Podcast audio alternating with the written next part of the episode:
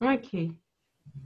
И получается, что а, вот а, стадия бабы и феи, она а, на самом деле, правда, может, ребенок может на ней зафиксироваться, если влезают определенные внешние обстоятельства. То есть, например, когда в отношении мамы и ребенка влезает бабушка, именно на стадии расщепления. И бабушка занимает позицию доброй, а мама получается та, которая требует, которая понимает, что и как нужно ребенку, да, соответственно, э, в силу обстоятельств того, что мама там что-то требует, не позволяет, не разрешает, да, она назначается бабой Егой. И ребенок вот в этом расщепленном состоянии видит только такую идеальную бабушку, да, и видит маму, которая все время баба-яга, даже в те моменты, когда мама не баба-яга. Но от мамы-то оно не зависит, зависит от настроения и ощущения ребенка. И если бабушка добавляет огня, что вот, ну, мама не так делает что-то, мама не так вот, э, вот это, мама могла бы вот это.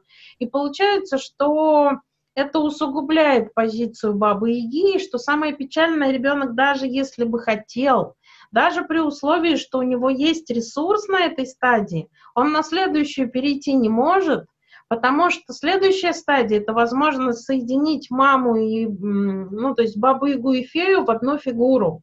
А если они две разные, то физически бабушку с мамой объединить нельзя. И ребенок продолжает метаться между ними. Понимаете?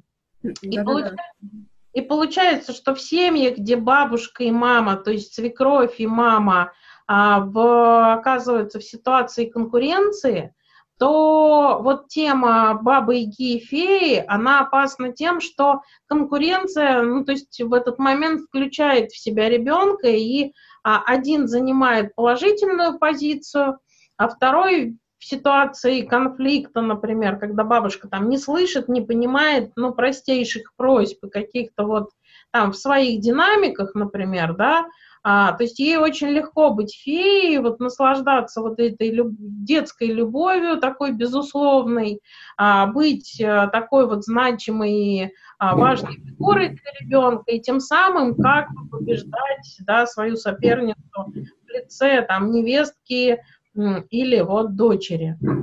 И получается, что вот эта победа, она удовлетворяет одного, заставляет злиться и все время пробовать там объяснять что-то ребенку другого человека, а ребенок, а, получается, застревает, да, застревает в отношениях, а, ну вот а, в этих отношениях между бабой Ягой и феей, он выбирает, понятное дело, фею, и так бывает, что бабушки, вот чтобы эту роль за собой сохранить, готовы очень на многое. То есть они готовы там полностью все отдавать ребенку, все позволять ребенку, а, нянькать ребенка, позволяя ему оставаться маленьким.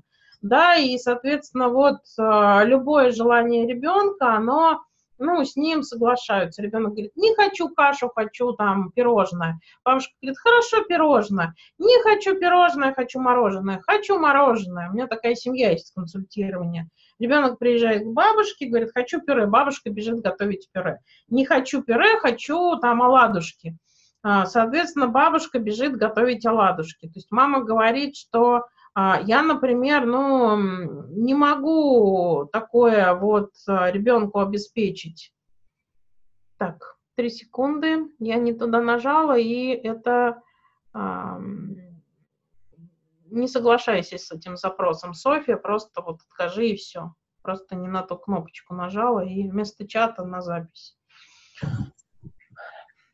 И, соответственно, получается, что тогда ребенок застревает э, искусственным образом, и даже если там мама помогала проходить эту стадию, и на самом деле э, контроль за сфинктером был отдан ребенку, и, соответственно, э, пачкались много, и рисовали пальчиками, красками столько, сколько ребенок хотел. И на самом деле вот э, много что было ресурсного для ребенка, но в ситуации расщепления, которая психика генерит, то есть нужны эти желания, то есть мама там споткнулась и а, не среагировала и на самом деле не ну, даже не знала, что вот это не война, а на самом деле вот это э, проявление динамик э, развития психики, то, соответственно, бабушка очень быстро подхватывает эту динамику и встает на позицию феи, соответственно, маме никакой другой позиции, кроме как бабы Яги, не остается, потому что кто-то, ну, должен отвечать за здравый смысл в этой семье. Потому что бабушка готова, например, на все, да, без здравого смысла и то есть есть семьи, которые жалуются, что чтобы ребенок не захотел, бабушка с дедушкой покупают. То есть чтобы ребенок не захотел, да, то есть все выполняют. И родители, которые там пробуют, ну, скажем так, не обладают, например, таким ресурсом, как бабушка с дедушкой, по времени, по финансам, да, например, не могут конкурировать в этих вопросах. И если они начинают там говорить, нет, ну, не разрешаю, там, не могу, у меня нету, то действительно это подтверждение в ситуации расщепления, что бабушка с дедушкой, ну, скажем так, фея, да, родители бабы Яга, и все их требования, да, а, приводят к конфликту, к игнорированию, к нежеланию, к сопротивлению, а не к выполнению и дальнейшему развитию. То есть получается, что а, что мешает пройти эту стадию? То есть если мама начинает воспринимать детские вот эти вот а, назовем их капризы, да, переворачивание желаний вверх ногами, как угрозу своей родительской роли, а, начинают это воспринимать как войну, которую подхватывают и в которой начинают воевать тем инструментом, который есть, а, как вот воспринимают как травму отказа, нелюбви ребенка к себе, и на самом деле обижаются и там самоустраняются из отношений, то есть это все заставляет психику тут зафиксироваться. Ну и, соответственно, да, это третий объект, там бабушка или свекровь, которые влезают в отношения и а, занимают позицию соперничающую, ну, там, феи по отношению, да, к маме, к бабе и гей, и получают массу удовольствия от того, что ребенок выбирает их и не выбирает там дочь или невестку. То есть, получается, ребенок застрял полностью, так как выход из стадии, он предполагает именно объединение образа бабы и феи в один общий, и, соответственно, это только позволит перешагнуть в следующую стадию.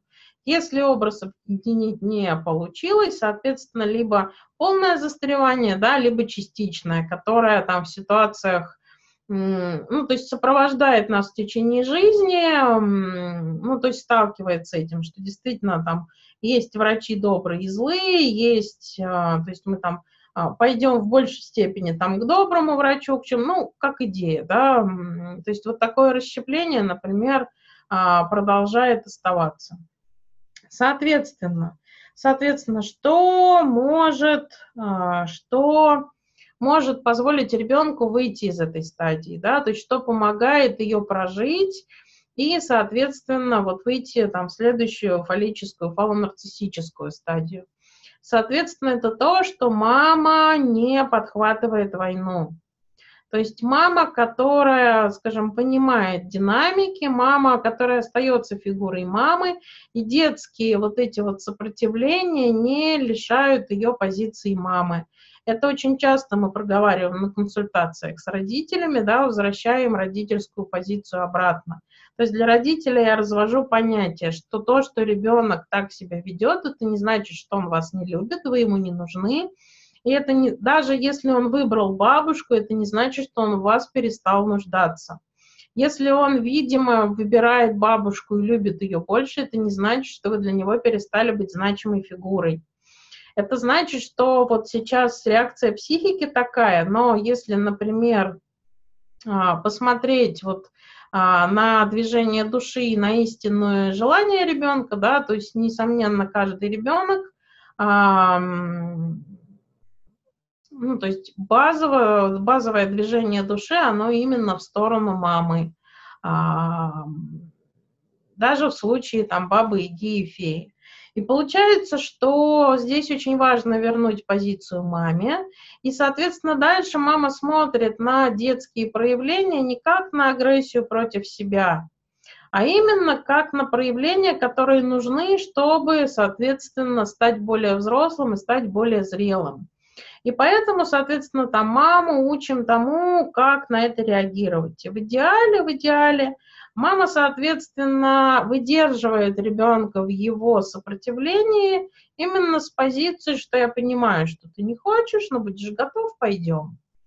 Я понимаю, что ты сейчас рассержен, я понимаю, что ты сейчас не хочешь кушать пирожки, захочешь, приходи, я тебя и пирожки, мы тебя ждем. И то есть получается, что мама не отнимает тему контроля, мама не ввязывается в войну, и мама не подтверждает своей реакции, что она баба-яга. И получается, что у ребенка нет необходимости воевать, его настроение ничто не подпитывает плохое, и через какое-то время настроение меняется, ребенок прискакивает к маме именно на тему, что я хочу пирожков, ну садись, сынок, кушай. То есть вот здесь вот правда нужна маме поддержка с позиции, что отказываясь от пирожков, он не от вас отказывается. Что, уходя к бабушке, он не от вас отказывается, от бабы Яги, которая вот сейчас ему весь мир таким образом видится. И на самом деле он не к бабушке уходит, а к фее. Это не значит, что он ее любит больше. Это движение психики на данный момент такое, да, выбирать, ну, вот более там добрую фигуру, ее слушаться и любить, а фигуру, назначенную злую, там не любить и не слушаться. То есть видимые вещи, это не значит, что базовые ровно такие же. То есть если на самом деле там а, ребенок должен выбрать, за кем он пойдет, за бабушкой или за мамой. В этом возрасте, даже если мама баба Яга, он пойдет за мамой. Да, вот в ситуации, когда вот, ну, я тут буду утрировать, вот такой вот будет жесткий выбор. Даже если он какое-то время пойдет за бабушкой, и мама будет просто вот, ну, далеко, и фигура, с которой он там вне отношений, то через какое-то время он от бабушки захочет, ну, перейти к маме потому что настроение изменилось, а, соответственно, войны с Бабой Ягой давно не было, и по маме, по настоящей маме он соскучился, и он к ней хочет. То есть базовые движения души, они, ну вот, а, всегда выбирают, ну, мамину фигуру. То есть тут мы не говорим про детей там более старшего возраста, которые, например, там устали от родительского отношения, депривации, там, может быть, садизма и так далее, и уже более здраво выбирают желание быть с бабушкой, потому что с ней спокойнее, чем с мамой. Но не в вопросе расщепления, да, а в вопросе уже вот оценки, с кем, например, комфортнее живется. Здесь же динамики не про комфорт не живется, а динамики именно про настроение и про необходимость фигуру, от которой зависишь, и, а, соответственно, расщепить. И получается, что а, задача да, дать маме ресурсы с точки зрения понимания и поддержки там, внутреннего состояния, помочь маме вернуться в позицию мамы, истинной мамы. И дальше, да, мы начинаем наводить порядок именно вот э, в отношениях с ребенком. То есть э, с ребенком. То есть э, на самом деле эта стадия, это первый шаг к выращиванию эмоционально-волевой сферы. То есть, когда мы зеркалим, я понимаю, что не хочешь, будешь готов, приходи. Ребенок через какое-то время придет, и мы говорим, ну, какой ты молодец, да, садись, кушай, вот смотри-ка, стал готов там, да, за 4 минуты. Вчера там ходил, бродил 20, сегодня 4. Ну, сегодня ты быстрее стал готов. Мне это, например, нравится. Да, мне там, ну, нравится, когда дети приходят там пирожки кушать. И, соответственно, если мама войну не подхватывает, то и на какие-то вот такие проявления против бабы Яги расстраивается. То есть, например, ребенка просит, ну, там, игра закончилась, начинай игрушки собирать. И ребенок говорит, не буду. То есть мама не идет наказывать, ну-ка быстро, я сказала, собирать. Да, мама расстраивается, говорит, мне очень жаль, мне так, ну, на самом деле, неприятно, как ты со мной разговариваешь. Мне вот очень там обидно, когда дети со мной так разговаривают, и вот э, особенно там сынок любимый. И мама выходит, да, что вот, ну, будешь готов хорошо разговаривать, приходи, я тебя жду. А сейчас у меня нет желания с тобой дружить, когда вот, ну, вот так ты со мной разговариваешь. И получается, что мама войну не подхватила, мама агрессии не ответила, да, и мама не, ну, скажем так, позволяла дожидаться вот смены настроения и становиться готовым, да, ну, к послушанию и к тому, чтобы маму услышать. И в какой-то момент у ребенка вдруг приходит понимание, что на самом деле он маму обидел, ту самую единственную, очень важную и самую нужную маму. То есть именно через мамино расстройство, через мамину озвученную позицию, что мне так неприятно. Да, меня это расстраивает, когда ты так делаешь. И поэтому я пойду на кухню, скажем так, вот, э, пойду на кухню, потому что у меня нет желания там с ребенком, который э, там в маму плюется, да, дружить. Будешь готов со мной там хорошо дружить и хорошо разговаривать, приходи. И вот мама она расстроенная ушла, и это, например, там 20-й опыт у ребенка такой, 30-й. И вот ребенок сидит над этими игрушками, и вдруг до него, то есть психика делает новый шаг в развитии, то есть он ресурсы накопил, чтобы сделать следующий шаг. И на ребенка приходит, ну, приходит осознание, что мама одна, и он ее, ну, обидел, и в этот момент начинает расти совесть. А, и очень часто на самом деле совесть путают с виной, потому что и у совести, и у вины есть тема репарационного жеста. Если вина – это попытка компенсировать, репарационный жест – это попытка, ну, скажем так, вернуться в отношения и, эм, ну, скажем так, эм, э, компенсировать, да, дискомфорт. Но компенсация, она не больше ущерба. Вина, она всегда заставляет искупать гораздо большими силами и приносить гораздо больший ресурс, чем, например, был причинен ущерб. А, например, привожу пример. Соответственно, там ребенок разбил чашку у подружки. И если он испытывает вину, он притащит подружке, например, целый сервис. Ну, там взрослый человек, да, будет пробовать компенсировать и искупить, а, притащив целый сервис, или пять кружек, или семь кружек, ну, то есть больше, чем одна. А, в ситуации а, совести, да, человек имеет возможность озвучить ущерб, что я вот испортила твою чашку, как я могу тебе это компенсировать. И принять, например, озвученную цену, да, человек тоже может с позиции ну, оценки, например, там, своей ответственности и силы, ну, проступка. Как, например, человек говорит, ну, купи мне такую же чашку, окей? Да, или человек говорит, ну, ты разбила мою любимейшую чашку, ты мне, например, в ответ отдай твой там любимый свитер.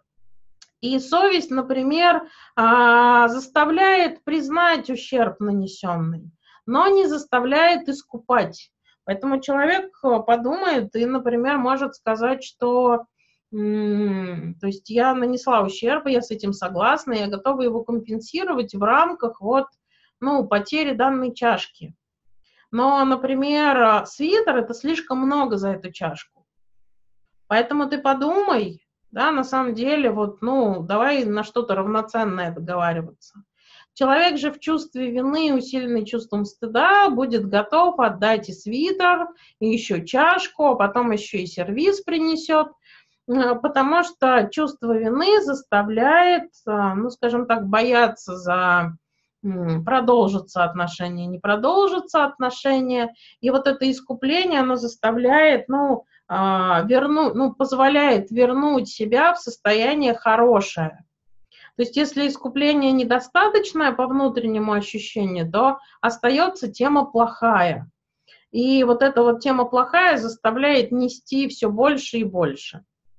То есть совесть, она позволяет оценивать и, эм, например, не соглашаться, если цена неравнозначна и там ущерб завышен по большому счету. А, чувство вины, да, этих границ не позволяет увидеть и заставляет компенсировать, потом разрушаться от того, что на самом деле дали слишком много, да, в огромный ущерб себе, но, тем не менее, вина заставляет это делать. И получается, что а, поднимается вот первая совесть, а, которая потом может уйти в вину и стыд, или, правда, вот э, в совесть, что более зрелое такое вот образование в психике. И ребенок, например, в ситуации вот этой вот проснувшейся, да, первой раз совести, соответственно, убирает 4 игрушки из 100. То есть вот он чувствует, что мама обидел, мама расстроилась, он это чувство увидел, принял, осознал, и мама в этот момент перестала быть расщепленной, стала единственной, и он убрал четыре игрушки. И вот здесь очень сильно от мамы зависит, уйдет репарационная тема в чувство вины или в чувство совести. И мама, которая там увидела эти четыре игрушки, говорит, ну, я вижу, что ты там меня услышал, послушался и убрал целых четыре игрушки. Какой ты молодец. А, а теперь давай там еще там следующие десять убери. Мама же, которая скажет, ну что за четыре игрушки ты убрал? Это же, это же так мало, у тебя вся комната в игрушках, ну-ка быстро собирай. Да, ну что такое четыре игрушки? То есть мама, получается, не приняла репарацию. То есть мама не приняла этот э, жест э, и, скажем так, э, не подхватила его. И мама-то стала единственной. И именно через эту маму ребенок дальше начнет тестировать окружающую реальность. И дальше мама, соответственно, может превратить жизнь ребенка в жизнь ребенка с чувством вины и стыда, либо, соответственно, с совестью. То есть если репарационные жесты замечаются, подхватываются, но потом направляются в то, как можно сделать что нужно сделать еще. То есть не чтобы искупить, а что вот то, что ты сделал, мне нравится. А теперь продолжай там игрушки дальше складывать а, то есть там все игрушечки собери. Это уже дальнейшие действия, они никак с репарацией не связаны, это вопрос взаимодействия. Главное, что жест увиден и принят. Да, то есть ребенок, который плевался в маму, он приходит к ней и а, начинает, например, там щекой а, об ее руку себя гладить и говорить «мама».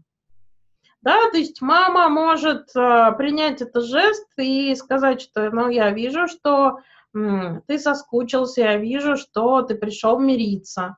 Да, давай мириться. Потому что мне правда неприятно, когда там а, дети в меня плюются. Мне нравится, когда вот ты со мной там ласково взаимодействуешь, там по-доброму взаимодействуешь. Либо мама скажет, ну что ты пришел об меня обтираться? Плевался об меня? Да, плевался. И что сейчас хочешь, чтобы я тебя там обняла и поцеловала, а у меня нет желания.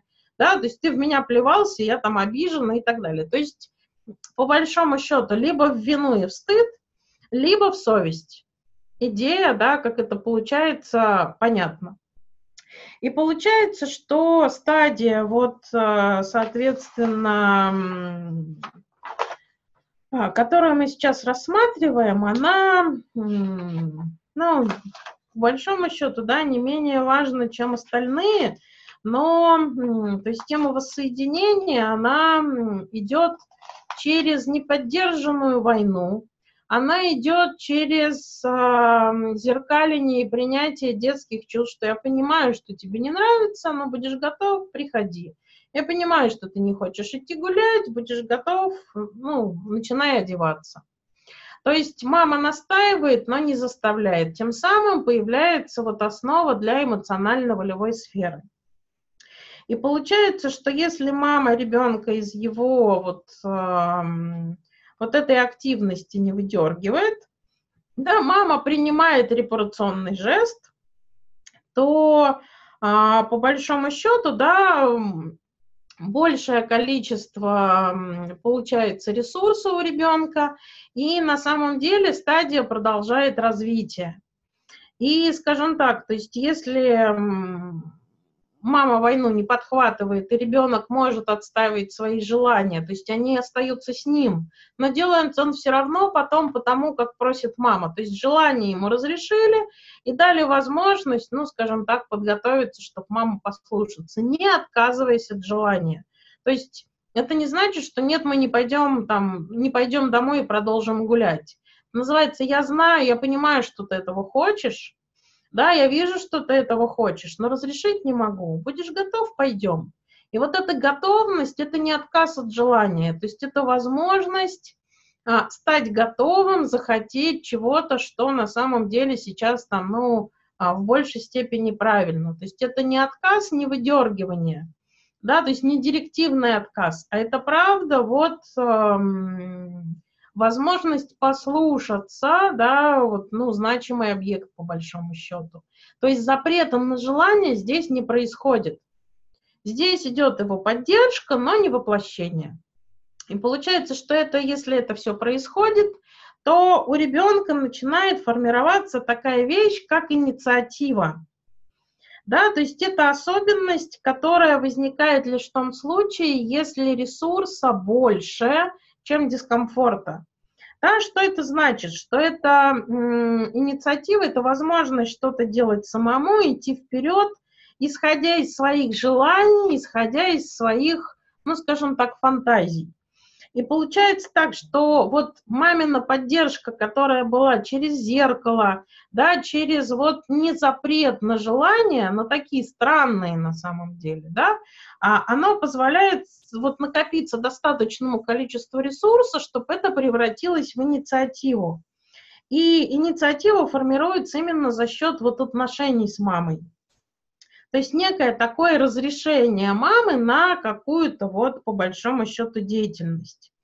И получается следующий вопрос, да, то есть ребенку что-то интересно, что-то с чем-то делать, все трогать, и для ребенка еще нет границ, это игрушка или не игрушка. Это, например, э, там, дорогая вещь, да, или это вещь, которая там, а, которую потерять не страшно. И получается, что ребенок начинает движение к окружающему миру с позиции инициативы, там, потрогать, попробовать, пнуть, эм, схватить. И вот тут очень важен момент, каким образом родители выбирают пространство. А, очень часто у меня мамы на курсах, например, родительско-детских, да, задают вопрос. Вот вы говорите, Будешь готов, сделай. Вот разлил ребенок воду, да, репарационный жест. Мы говорим, ну окей, так бывает. И, соответственно, вот иди бери тряпочку и протирай. Но, а если это ламинат, который тут же вздуется, да, то есть у нас нет времени ждать, когда он созреет, взять тряпочку и протереть. То есть, грубо говоря, само пространство, в котором живут ребенок и мама, не может позволить тему инициативы не может позволить себе тему репарационного жеста и исправления причиненного ущерба. То есть получается, чем больше пространство небезопасно для ребенка и мамы, тем меньше инициативы и спокойствия, да, вот, ну, правильного развития будет у ребенка. То есть в идеале родители убирают все, что для них ценно, с э, достаточно высо на высокий уровень, чтобы ребенок не мог дотянуться, в первую очередь обеспечивая спокойствие себе. Но так бывает, что к рождению ребенка сделали супер-мега-пупер ремонт, который трогать нельзя, портить нельзя, да, на который надышаться невозможно, потому что, соответственно, как это называется, в него вложили средства, да, больше, чем могли себе позволить, и кредит до сих пор выплачивают. То есть это была вот, ну, идея, и делали ремонт на века. И получается, что ребенок в его инициативе все время будет подрезаться. Да, через нельзя, через родительскую тревогу, через страх потерять, через вот вздутый ламинат. То есть ребенок будет выдергиваться из темы инициативы. И опыта таковой у него не будет. То есть, грубо говоря, ребенок, который там в два, а, в два с половиной года влетает там в куст колючий, да, а, имеет тот опыт получить утешение, а, да, у него вытаскивают иголки из, из руки, но, тем не менее, его жалеют и учат обращаться с этим кустом аккуратно. Но инициатива в этот момент не умирает. Но в ситуации, когда ребенка выдергивают с позиции, а нельзя в этот куст лезть, да, инициатива в этот момент подрезается. То есть есть самый социально приемлемый вариант, когда родитель ставит руку и говорит, не могу разрешить, там опасно. Я вижу, что хочешь, но не могу разрешить. И получается, что вот вариант либо влететь, либо поставить руку и запретить, это то, что инициативу не подрезает. Вариант выдергивания за счет того, что стыдно, если ребенок так делает, страшно то, что он делает, ну, скажем так, опасно для окружающего пространства, когда там ребенок с фломастером, соответственно, летит к обоям, которые там стоят миллион, по ощущениям родителей, да, и вот они наклеены до конца дней своих, и их там испортить нельзя никаким образом. Съемная квартира, в которой нужно беречь стены, иначе там владельцы снимут большой штраф, и тем более этот штраф вперед заплачен как а, там страховая сумма. То есть все вот эти вещи, они приводят к ограничениям, которые подрезают инициативу на сознательном уровне через вот воздействие, на бессознательном уровне через вспышки тревоги родителей, через там вспышки стыда родителей, которые вот, ну, эм, достаточно там четко, да, отслеживаются детской психикой. И получается, что здесь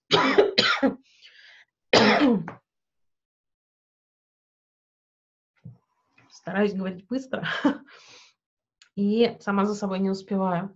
И получается, что здесь очень важна тема, когда родители могут о себе позаботиться с позиции безопасного пространства для них в первую очередь. С позиции безопасного пространства для прогулок. Вот мой ребенок пытается выбежать на дорогу, мой ребенок там вот а, лезет к другим детям или там вот еще что-то. Но на это время что мешает, например, найти то пространство, в котором вам будет с ребенком комфортно гулять? И самое интересное, с каждой мамой это пространство находится. То есть для кого-то безопасно в парке гулять. И ей не страшно, что ребенок там бегает по газонам, вокруг деревьев, то есть ей спокойно там гулять. Значит, какое-то время, пока стадии инициативы в пике, да, соответственно, выбираем то пространство, которое максимально безопасно.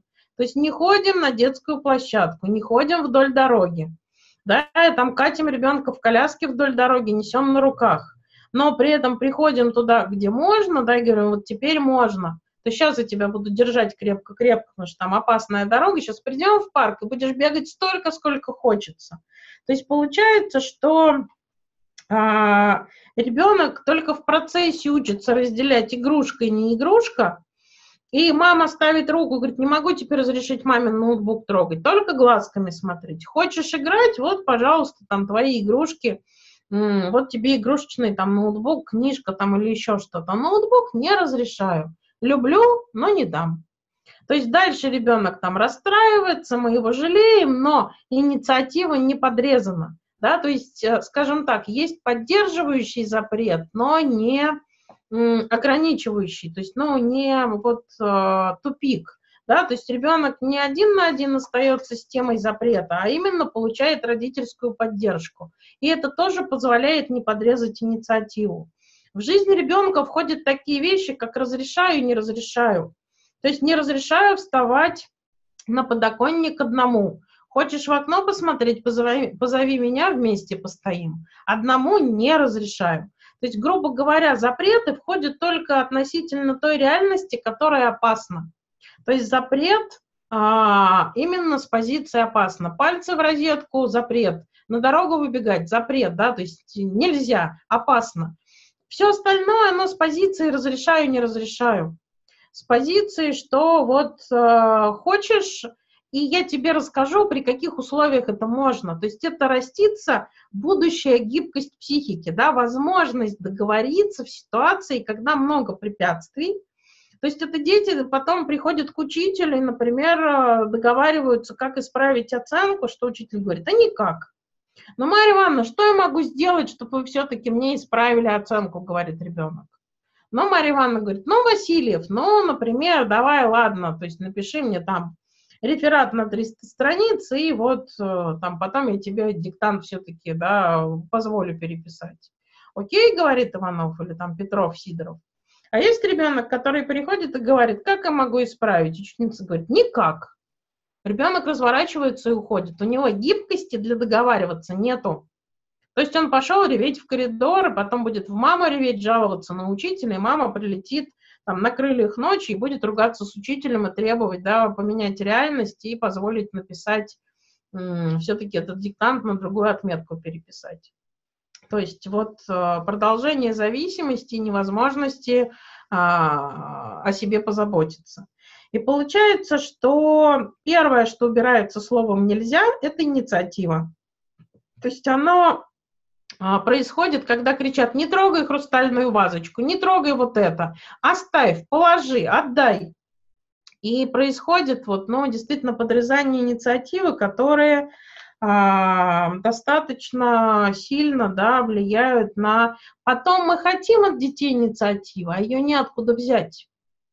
Да, мы потом хотим, чтобы дети сами решали, но ее неоткуда взять, ее приходится растить, а, можно сказать, заново, с чистого листа, из, ну, из не очень плодородной почвы, потому что, а, скажем так, ресурса тогда не хватило, чтобы ее, ну, скажем так, сделать плодородной. И получается, что еще один момент, который очень важен для этой стадии, он есть, это жадность. И вот тут наступает некий такой а, интеллектуальный коллапс, а, потому что ни один родитель не хочет жадного ребенка. К сожалению, у большинства родителей на тему жадности есть тема стыда, а, есть, а, то есть или-или, или все вместе. Есть тема стыда, есть тема своего личного ужаса. То есть многие родители на приеме делятся, что это он если я, например, то есть, э, ну, грубо говоря, детская жадность напрямую связана с обеспеченностью родителя в старости. То есть, если я сейчас позволю жадность, то он потом со мной, если мне понадобится, не поделится. Это всплывают личные такие глубой, глубинные страхи, которые на самом деле э, кто-то в них сознается, а кого-то они просто мучают. И вот а родитель себя от этого ужаса пробует оградить через то, что запрещает ребенку быть жадным.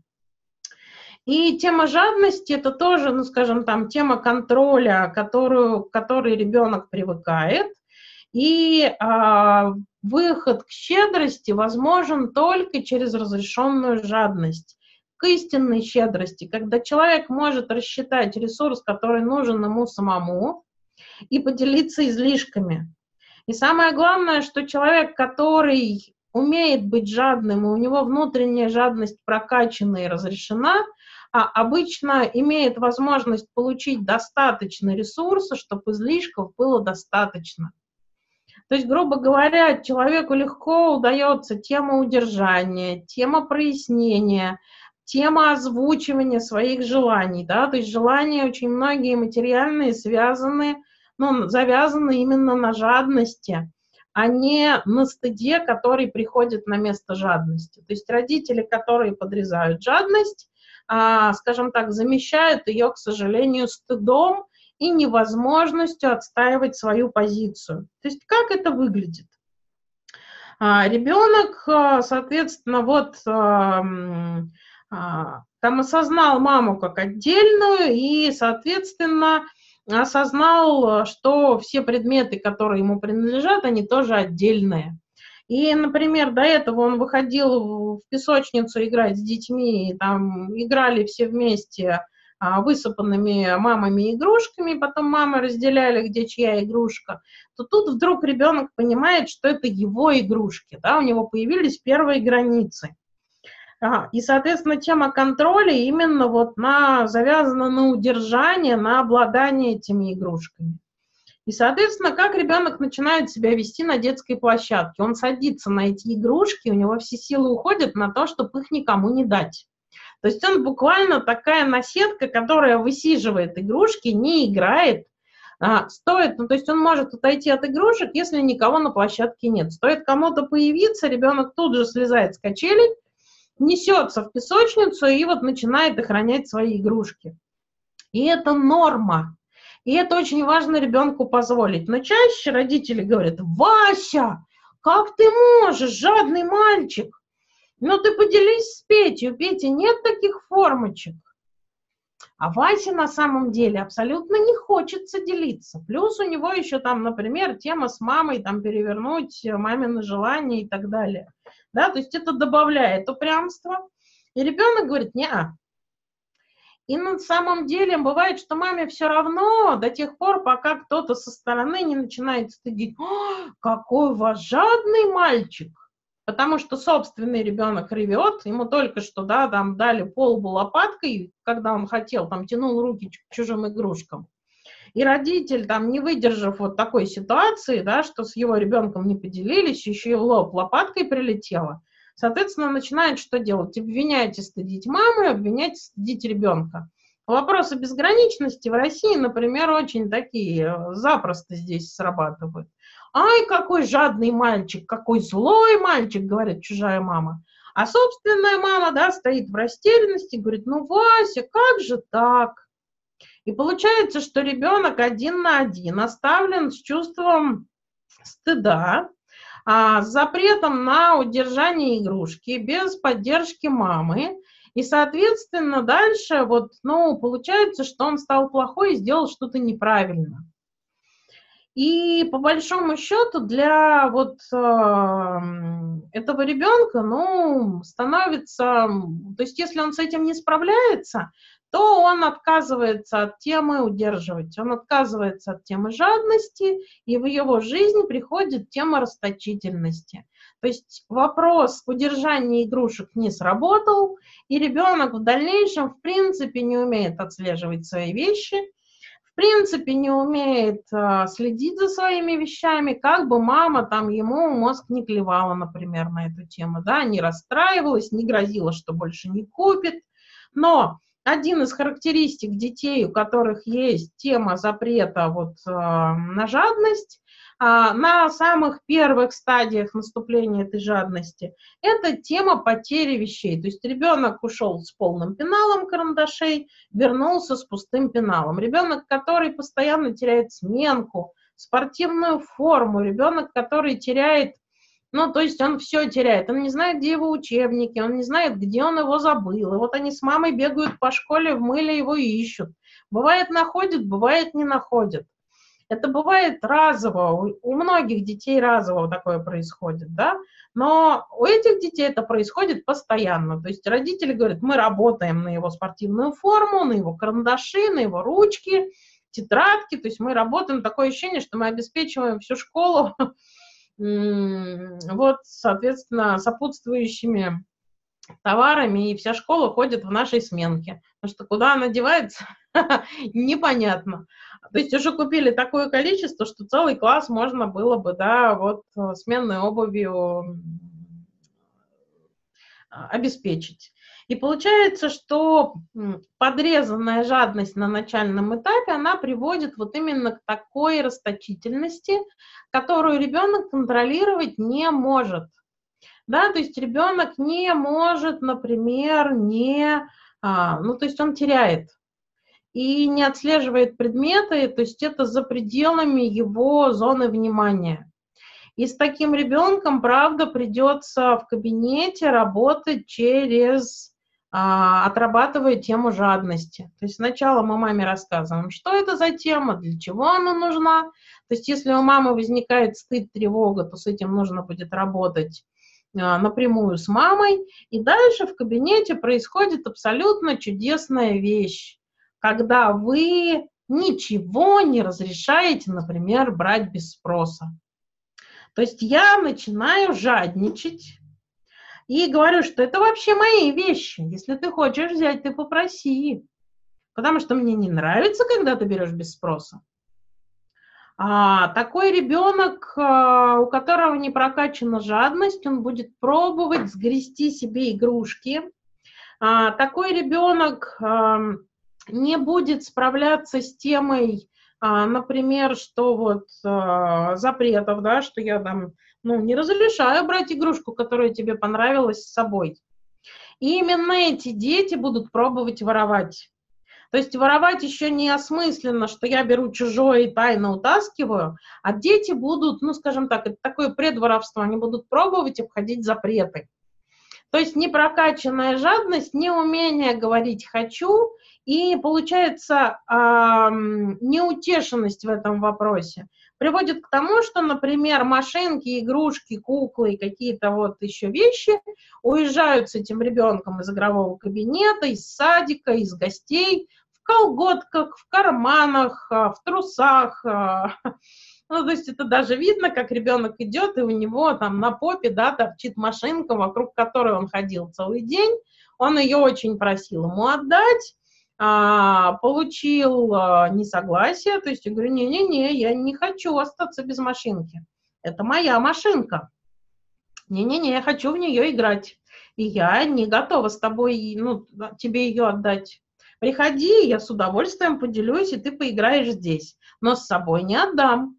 То есть ребенок сталкивается с моей жадностью, и он с ней не справляется, и, соответственно, ну, утаскивает игрушку с собой.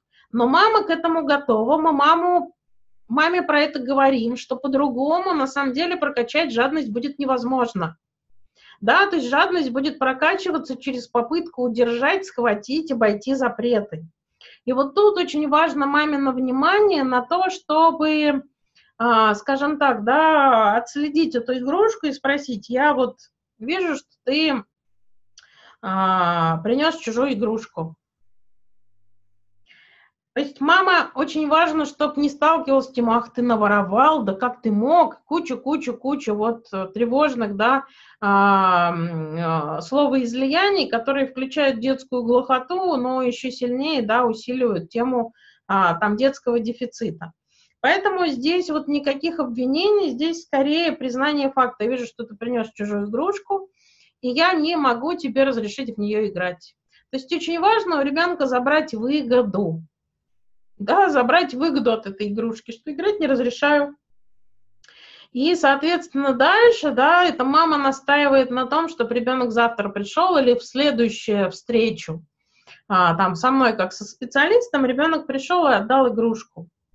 Если это происходит, ну, вне терапевтического занятия, да, я рассказываю маме, как поступать, что если вот он унес из гостей или из сада какую-то игрушку, то договариваемся, соответственно, вот с родителями а, потерпевшей стороны, да, или с воспитателями, чтобы, во-первых, не ругали, когда ребенок принесет игрушку, а во-вторых, рассказали, что спасибо, что принес, потому что мне без этой игрушки было очень грустно.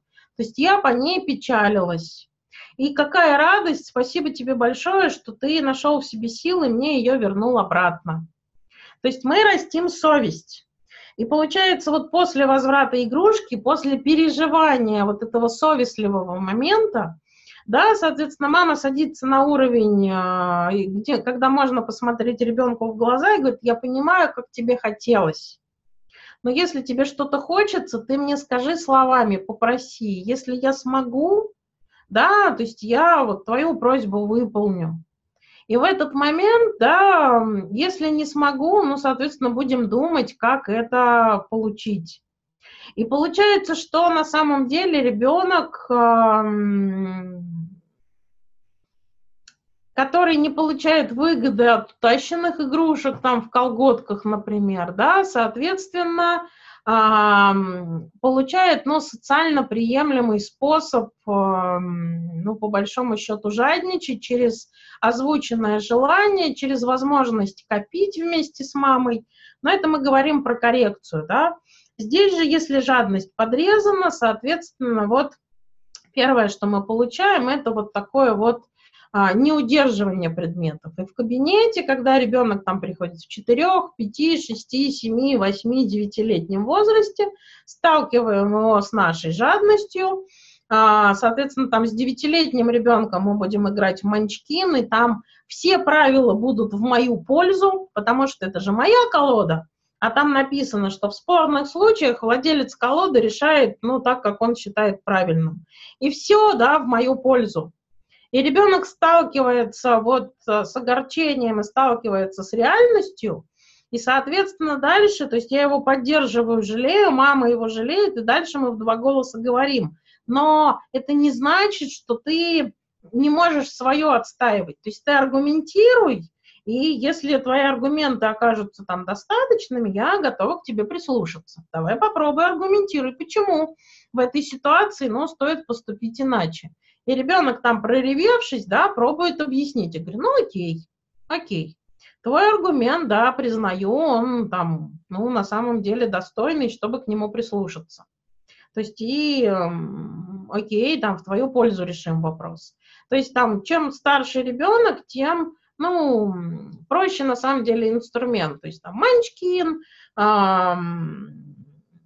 какие-то вот э, там соблазнительные вещи, например, там я могу запросто яблоко есть на приеме с ребенком, у которого тема жадности не прокачана.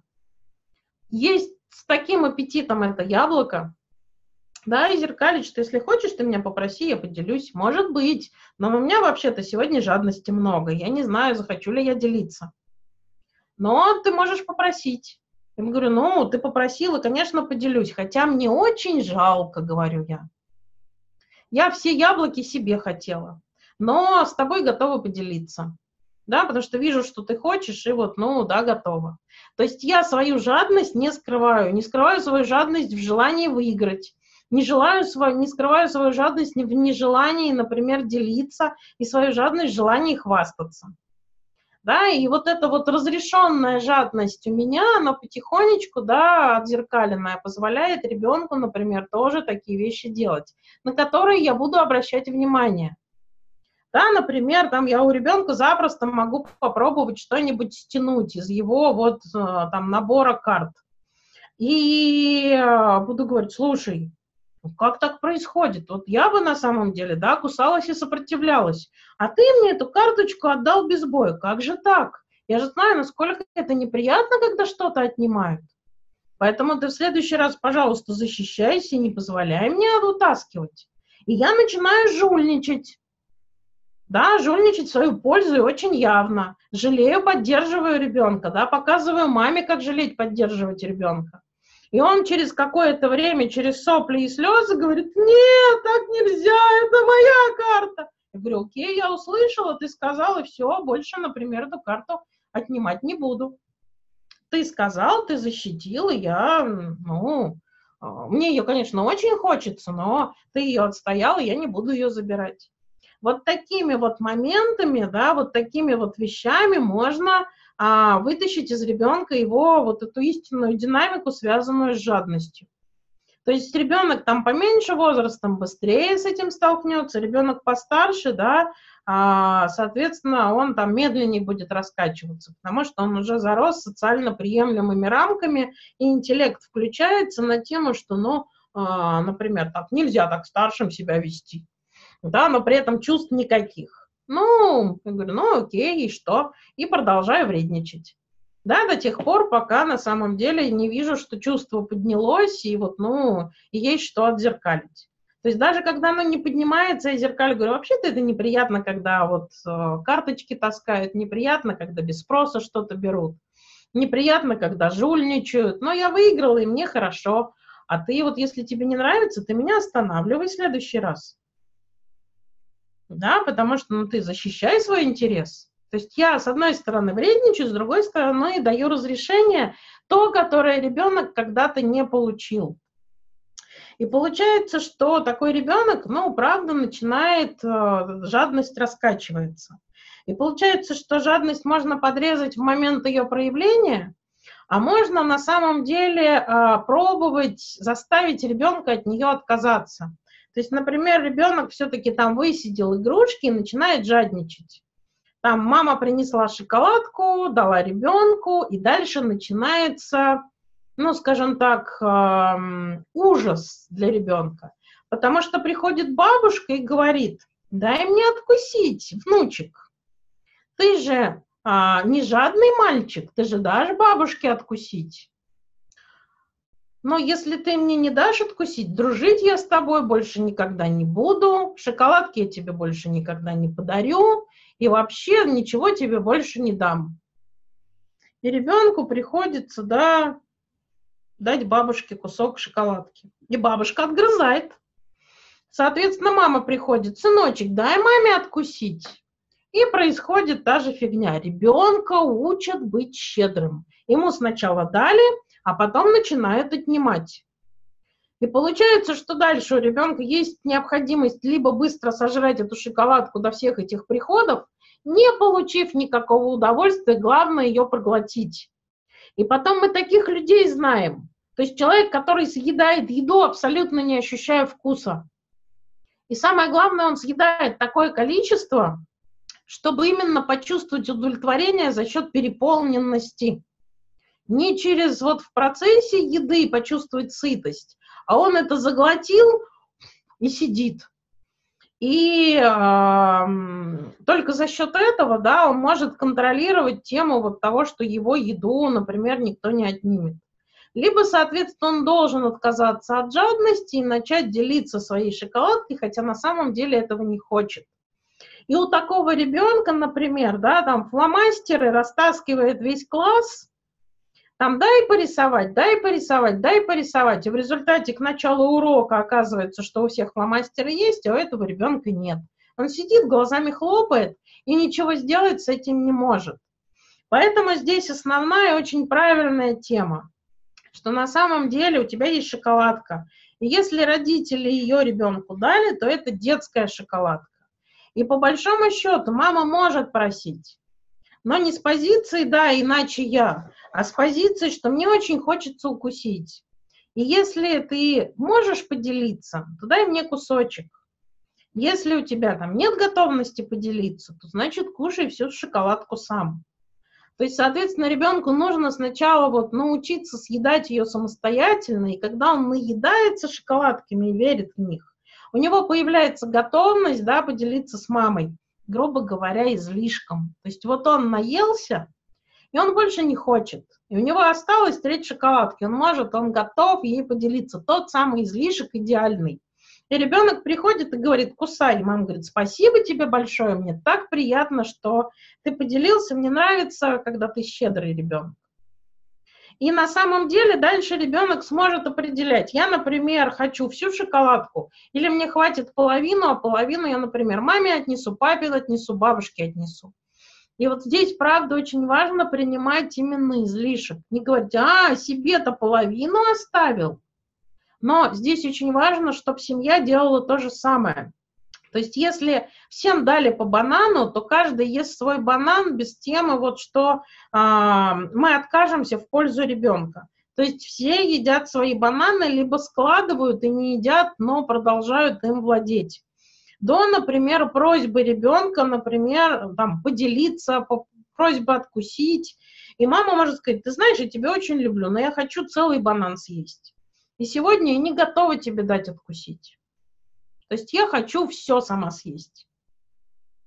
А на следующий день мама может сказать, ты знаешь, ребенок, я, например, наелась, и мне сегодня половины банана хватило, чтобы вот, ну, удовольствие получить. Поэтому, если ты захочешь еще кусочек, у меня для тебя есть. То есть, и это каждый раз меняется, но главное, что мы разводим понятие «люблю, но не поделюсь». А сегодня, например, у меня есть излишек, я поделюсь. И тогда ребенок приходит и спокойно спрашивает, мама, я вижу, ты там а, пол конфеты откусила. А, ты готова со мной поделиться? И мама говорит, ты знаешь, да, доедай, я больше не хочу. И ребенок доедает и говорит, спасибо, мама. Но если мама отдает излишки без слов и вот без этих вот танцев с саблями, да, то ребенок начинает рассчитывать в силу своей внутренней жадности на все остатки. И он их начинает собирать, он их начинает ждать, и он на самом деле ждет, что родители не захотят. И их желания перестают для него иметь значение, он начинает ждать вот именно нежелания. И очень злится, если родитель хочет и съедает все. То есть поддержка в этом вопросе тоже нужна. И на самом деле в результате, да, ребенок, которому разрешили жадность, которого поддержали в его жадности, в дальнейшем умеет удерживать свои вещи, умеет считать и удерживать деньги, они не расходятся, как вода, да, из, вот, сквозь пальцы. А ребенок учится, например, копить. И у него это хорошо получается. У ребенка достаточно выраженные четкие желания имеют место быть. Да, у ребенка есть инициатива, которая, ну, база, да, для будущей инициативы, которая, ну, много хорошего и положительного может принести в жизнь ребенка. То есть ребенок э, умеет просить, ребенок умеет слышать тему разрешаю, не разрешаю, ребенок наполнился ресурсом и поддержкой со стороны родителя, и ребенок вышел из этой стадии, да, через то, что мама стала единственной, самой-самой, в жизнь ребенка входит послушание. И по большому счету это послушание, оно продлится, ну, практически до самой школы. да, то есть именно послушание с позиции «я тебя слышу, я тебя слушаю», и на самом деле вот, ну, то есть следующая тема отделения, это уже будет разворот э, к тому, чтобы увидеть, что э, между мамой и папой там есть отношения, и а, то есть выход в, в триадные отношения через короткую стадию темы а, а, фаличной, да, и фалонарциссичной, то есть тема такого формирования а, эгоизма, да, и нарциссизма. Это очень короткая стадия, она на самом деле переплетается немножко с анальной, немножко переплетается с фало, с эдипальной, но она на самом деле вот эм, не несет в себе такое большое количество там смысла, как вот а, первые две по большому счету. Вот, на этом мы а, по-хорошему сегодня тему а, стадии развития психики заканчиваем. Если у вас есть вопросы, задавайте, пожалуйста. И на самом деле у нас есть время, чтобы вы поделились вашими ощущениями, вашими впечатлениями, возможно, пожеланиями там а, в пользу там следующей работы, следующего модуля, которые на самом деле там мне важно услышать, чтобы возможно, там улучшить или как-то разнообразить э, вот э, преподнесение материала. И, соответственно, мы с вами в следующий раз встретимся на группе поддержки, дату и время а, мы еще будем согласовывать. И, соответственно, я буду очень сильно просить, мы сделаем на эту тему с Софией рассылку, а, посмотреть фильм «История плачущего верблюда» и, соответственно, если будут силы у вас, то прочитать э, наискосок, по диагонали, как угодно – а, несколько книг, которые абсолютно не психологические, они даже не художественные, это попытка автора писать, но в этих книгах очень хорошо видна его на самом деле динамика, да, то есть все дырки, все дырки очень сильно видны. И вот на этих книгах можно пробовать, да, слушать поверхность и смотреть, что же за дырки в психике есть. И мне очень хочется, чтобы вы ну, хотя бы одну книгу прочитали, то есть они там все, ну, на самом деле ужасные, и вот эта динамика очень торчит на виду. То есть несколько книг позволяют ее в полном мере увидеть, пропитаться ей, да, и почувствовать свои ощущения на эти книги. А, соответственно, ну, одна даст хоть какое-то представление про динамику и, ну, позволит, да, сделать какие-то выводы. То есть, соответственно, домашнее задание – это фильм, да, и, соответственно, книга. И там, и там динамики, и там, и там необходимость вот э, посмотреть, что происходит, что за динамика в фильме, для чего она нужна. Мы про это будем говорить на группе поддержки, на группе практики. То есть я расскажу, что это такое, и это вот на самом деле классный инструмент в фильме показан – а, соответственно, книга требует э, внимания и вот, э, ну, скажем так, описания тех дырок, которые вы насмотрели. И э, я их с удовольствием там а, прочитаю в ваших письмах, если у вас найдется время и силы это сделать. Но надеюсь, что найдется, потому что вопрос а, темы выдерживания и вот инструментов, которые были на первом модуле, ну, будет очень здорово закрепить через вот такое вот а, понимание и восприятие на материале, который никакого отношения к психологии не имеет. А, да, домашку в текстовом формате пришлем в рассылке. Не обещаю, что сегодня, но вот а, в течение там, следующих трех дней так точно. Поэтому кто готов первый сказать?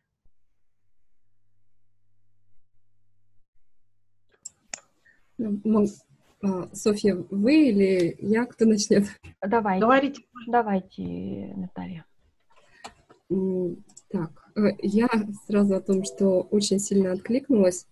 Это а, тема разделения ролей а, между, расщепления, точнее, между мамой и бабушкой. У нас эта история была, и я ее проживала ну, вслепую, потому что, естественно, не было тогда этих знаний.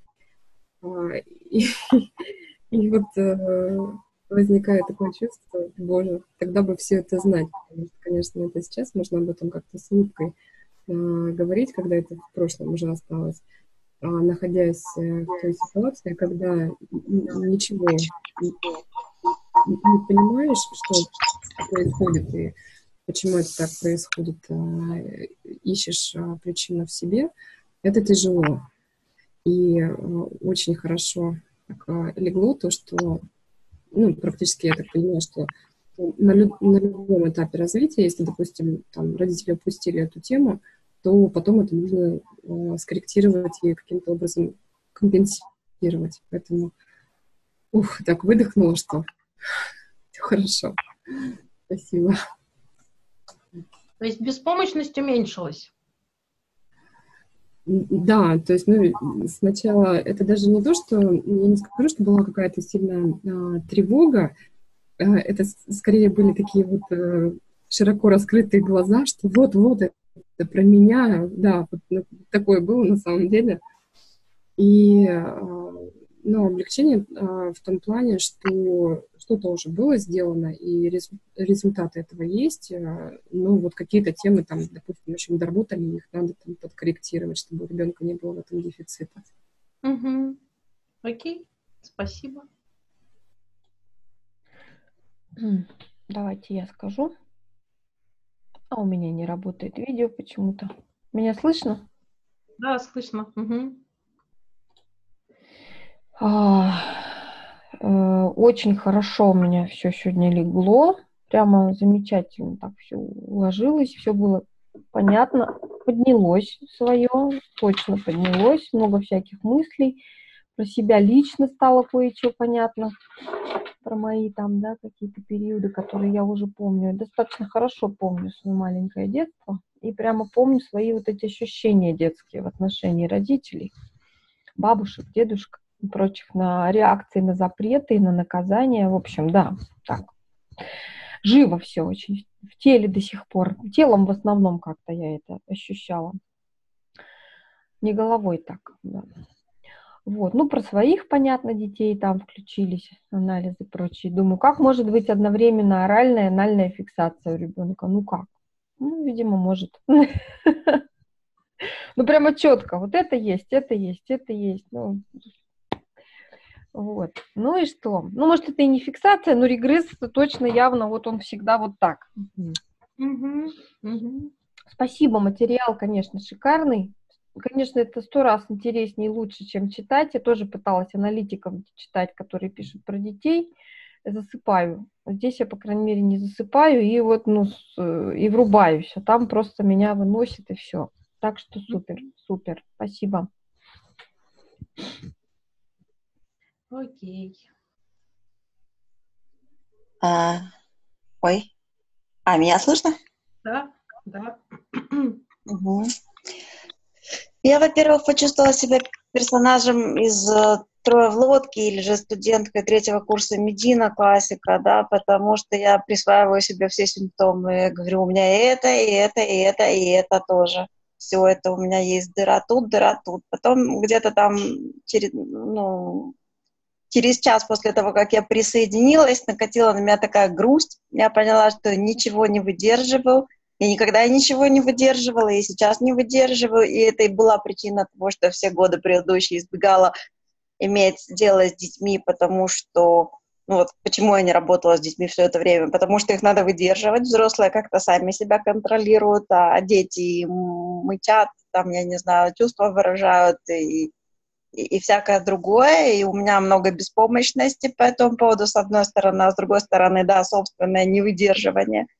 И задумалась я о том, что, возможно, я не для этой профессии, я не для этой занятости, я не могу этого. У меня такой собственный дефицит, что этого я не могу. Я могу работать со взрослыми, которые не все на меня вываливают. А, а, а, как бы выдерживать детей, видимо, я не могу.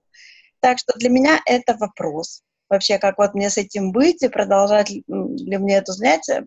Это все наслаивается вообще на, на кризис середины жизни и на много чего еще, на какую-то неудовлетворенность сегодняшним социальным и профессиональным положением.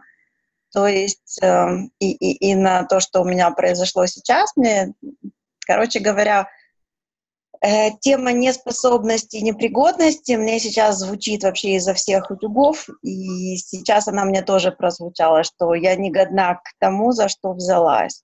Ну вот от этого мне грустно. Угу. Ну, и здесь я, наверное, немножко обратной связи, да, дам, что действительно, вот э, как я и предупреждала, модули поднимают собственные дырки. И вот э, вопрос там выдерживания себя в этом состоянии, э, да, это вот, ну, параллельный такой процесс, параллельный процесс обучению.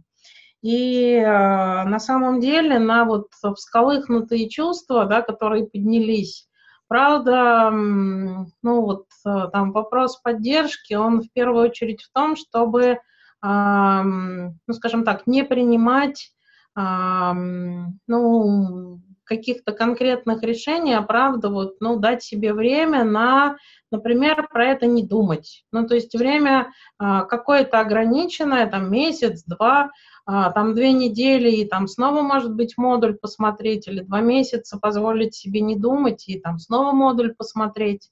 Потому что на самом деле, да, кроме всколыхнутых эмоций, есть достаточное количество инструмента, который позволяет найти ту зону, а, в которой а, ущерб, например, тебе как специалисту, ну, как человеку, да, с твоими там собственными дырками, он, например, будет минимальный.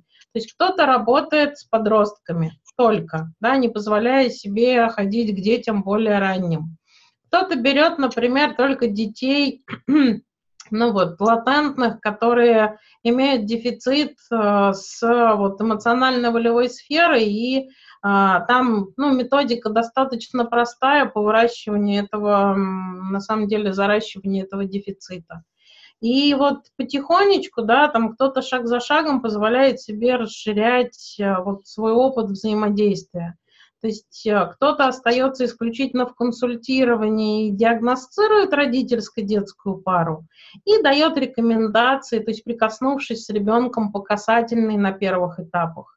Да, и оставляя, то есть основную ответственность на семье, давая рекомендации, встречаясь с родителями и с детьми, как с парой, да, время от времени, чтобы подкорректировать, посмотреть, что там поменялось, что стало лучше, что, например, не изменилось, и работа идет в основном со взрослым, а ребенок просто в зоне наблюдения, которого выдерживать нет необходимости.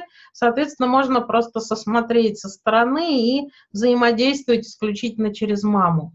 Но правда здесь вот вопрос позволить себе подумать об этом после.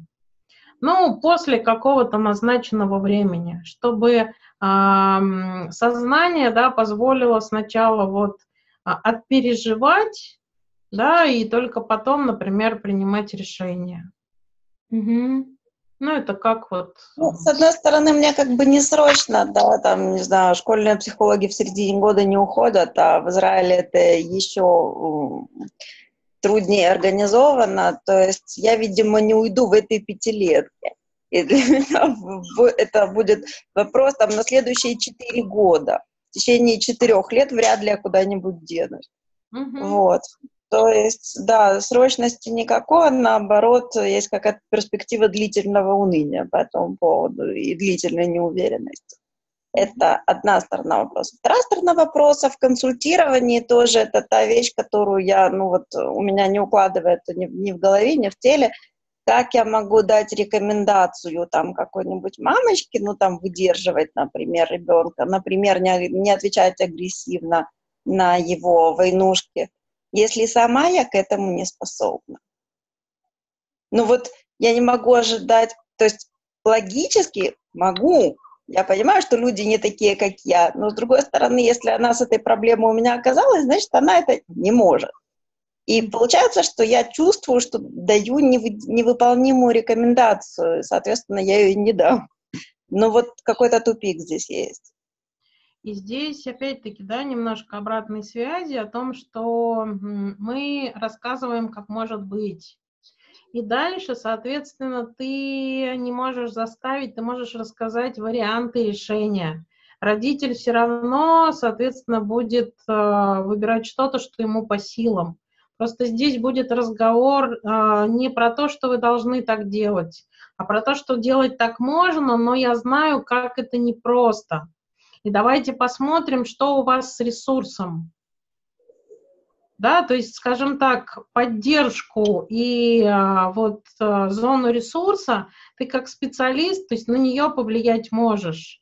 На то, что будет мама делать или не будет, ты повлиять не можешь.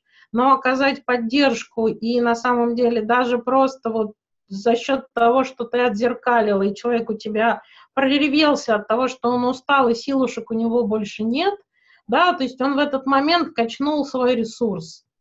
И за счет того, что он может приходить к тебе и просто жаловаться, да, что у него вот ему непросто, он в этот момент прокачивает свой ресурс и, соответственно, идет дальше справляться в свою реальность. А потом приносит там опыт, что у него что-то получилось, потому что он там три раза пришел, поревел, его подпустило, и там ресурса стало чуточку больше, чтобы, например, вот, ну, там, добавить что-то в отношения с ребенком. То есть, по большому счету, здесь вот, ну, такие динамики. То есть мы можем рассказать варианты решения, а будет человек делать или не будет, он будет делать то, что ему по силам. И если ему не по силам, то дальше мы будем говорить о том, что сил нет, и ну, пришло время поработать именно над количеством сил и над ресурсом. А оно появляется исключительно через вот отзеркалить, принять, пожалеть и помочь человеку с этим не быть в одиночестве. Да, ну то есть вот, ну он такой, там, простейшая, да, рекомендация. То есть люди, которые могут прийти и просто вот, ну, выдохнуть и рассказать, как им тяжело, и не быть в этом тяжело отвергнутыми, да, это уже на самом деле, ну, много для человека да, то есть это, ну, в ситуации, когда такого опыта никогда не было, для кого-то это оказывается очень ресурсным состоянием, которое позволяет передохнуть от той тяжести, которую они на себе там постоянно таскают. Как идея. Поэтому мы рассказываем родителям как можно, а дальше смотрим, что, на что хватает сил справляться силами семьи, на что не хватает. И вот, да, вот эта зона, в которой не хватает, да, и ищем первопричину, почему не хватает. Что там произошло, что в этом месте нет ресурса. Да, как это связано с тем, что ребенок сам чего-то, ну, человек сам чего-то в детстве не получил. Где у него болит и где часть его психики в этом застряла. Да, то есть потихонечку человека как пазл собираем, вытаскивая отщепленные куски психики из разных болезненных, травматичных и деформирующих его ситуаций. Через осознание, через а, вот а, проживание, но не в одиночестве, как было раньше, да, а вот ну, с нами, с нашей поддержкой, с нашим сопереживанием и, соответственно, вот с осознанием, что правда это все завершилось. Ну, это как динамики. Но я думаю, что эти динамики, они на самом деле вам всем и а, самим известны достаточно хорошо, потому что, ну, с их помощью идет в основном работа. Угу. Угу. Как-то так. Как-то так. Спасибо, что поделилась. Но на самом деле я рада, что ты была с нами. И вот я думаю, что если там будут силы, посмотри то, что а, да, вот те кусочки, которые то отсутствовало, потому что там тоже была информация именно с позиции инструмента и понимания, да, как это можно применять, а не просто вот информация о том, как и что происходит с детьми. Может быть, это добавит ресурса да, вот, э, в твоей деятельности. Да, спасибо. Угу. Окей, окей, тогда на сегодня мы заканчиваем. А, буду рада вас видеть на следующем модуле. И про группу поддержки, соответственно, мы сделаем рассылку про время, день и а, про домашние задания. Да, я сегодня сохраню ссылочки, обработаю край завтра пришлю письмо со всеми ссылками на все э, записи. Угу. Угу. Все, всем спасибо, хорошего вечера. А, до свидания. До свидания. До свидания.